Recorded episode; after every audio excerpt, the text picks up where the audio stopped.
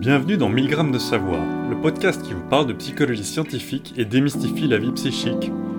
6000 grammes c'est trop haut de gamme, pourquoi pas une dose de sang le temps d'un instant? L'épisode d'aujourd'hui vous est compté par Kenzo Nera. Nous avons toutes et tous déjà eu affaire à une personne qui s'exprimait avec beaucoup d'assurance sur un sujet qu'elle ne maîtrisait pourtant pas du tout. On peut par exemple penser au fait que, durant ces derniers mois, en plus de l'épidémie de Covid-19, nous avons eu à endurer une épidémie de pseudo-épidémiologistes. Des non-spécialistes qui donnaient pourtant leur avis avec aplomb, à grand renfort de « je ne suis pas médecin, mais », comme le soulignait récemment le physicien et philosophe Étienne Klein. Pour les personnes un tant soit peu familières avec la psychologie sociale et cognitive, il est difficile de ne pas directement penser à une superstar de la discipline, l'effet Dunning-Kruger.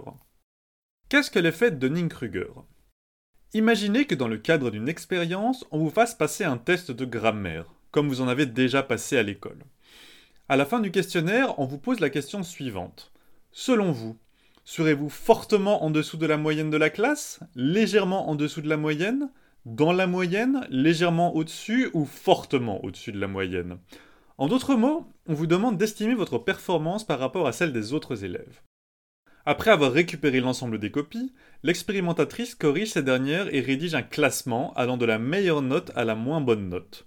Ensuite, elle regarde dans quelle mesure les élèves ont été capables de deviner avec précision leur performance. Que constate-t-elle alors?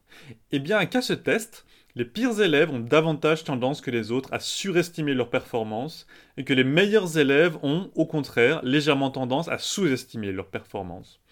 C'est cela l'effet Dunning-Kruger. C'est l'observation selon laquelle à une tâche ou sur une compétence donnée, les personnes les moins bien classées en termes de performance, les moins bons pourrait-on dire, ont davantage tendance à surestimer leur performance que les personnes mieux classées. Cet effet a été mis en évidence pour la première fois dans une étude de Kruger et Dunning publiée en 1999. Cet effet a été depuis répliqué un très grand nombre de fois sur un grand nombre de tâches, par exemple des tâches de logique ou même des tests de culture politique. On observe également l'effet Dunning-Kruger pour certains traits ou dimensions de personnalité, comme le quotient intellectuel. Dans toutes ces situations, le constat est le même. Les personnes les moins bien classées par rapport à la population de référence ont davantage tendance que les autres à surestimer leurs performances. On peut même parier que si on effectuait l'expérience que je viens de décrire avec un test de connaissance en épidémiologie plutôt qu'en grammaire, les résultats seraient identiques. Cela semblerait corroborer le constat énoncé au début de cette capsule concernant l'épidémie de pseudo-épidémiologistes. Comment explique-t-on l'effet Dunning-Kruger Dans la première partie de cette capsule audio, je n'ai volontairement pas parlé de la façon dont Kruger et Dunning expliquent leur effet. Pour une raison simple, sur le terrain de l'interprétation, l'effet Dunning-Kruger est assez controversé.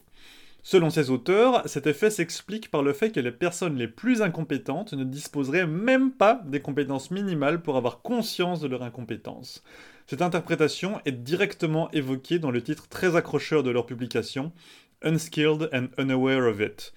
En français, incompétent et inconscient de l'être. Il y a néanmoins un problème de taille avec cette explication. En effet, il s'agit d'une hypothèse très séduisante, probablement en partie parce qu'elle flatte notre ego. Elle nous donne l'impression que nous, on ne tombe pas dans le panneau. Cependant, il se trouve que la manière de tester l'effet Dunning-Kruger jusqu'à aujourd'hui ne permet pas d'exclure des explications alternatives plus simples.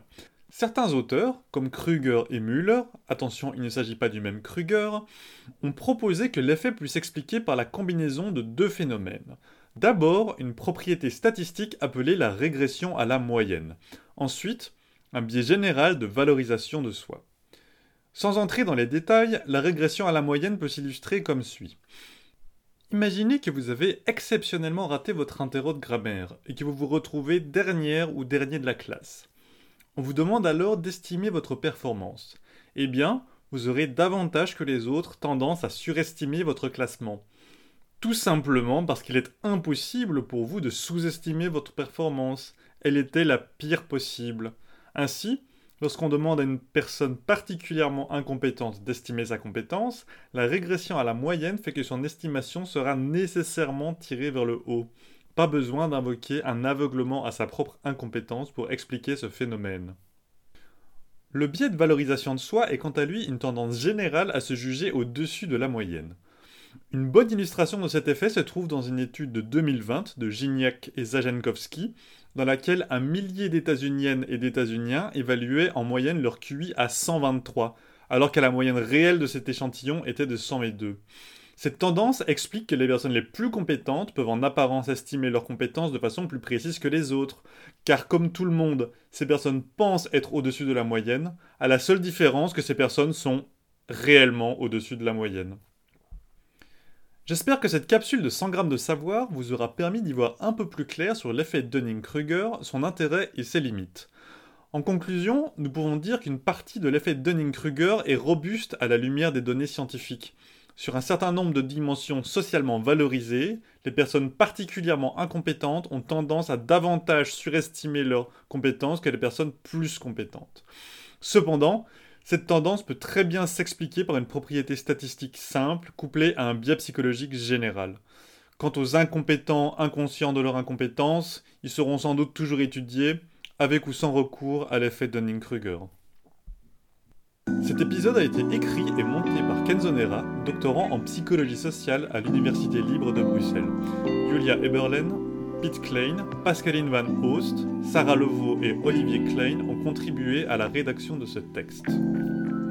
A très bientôt pour de nouveaux épisodes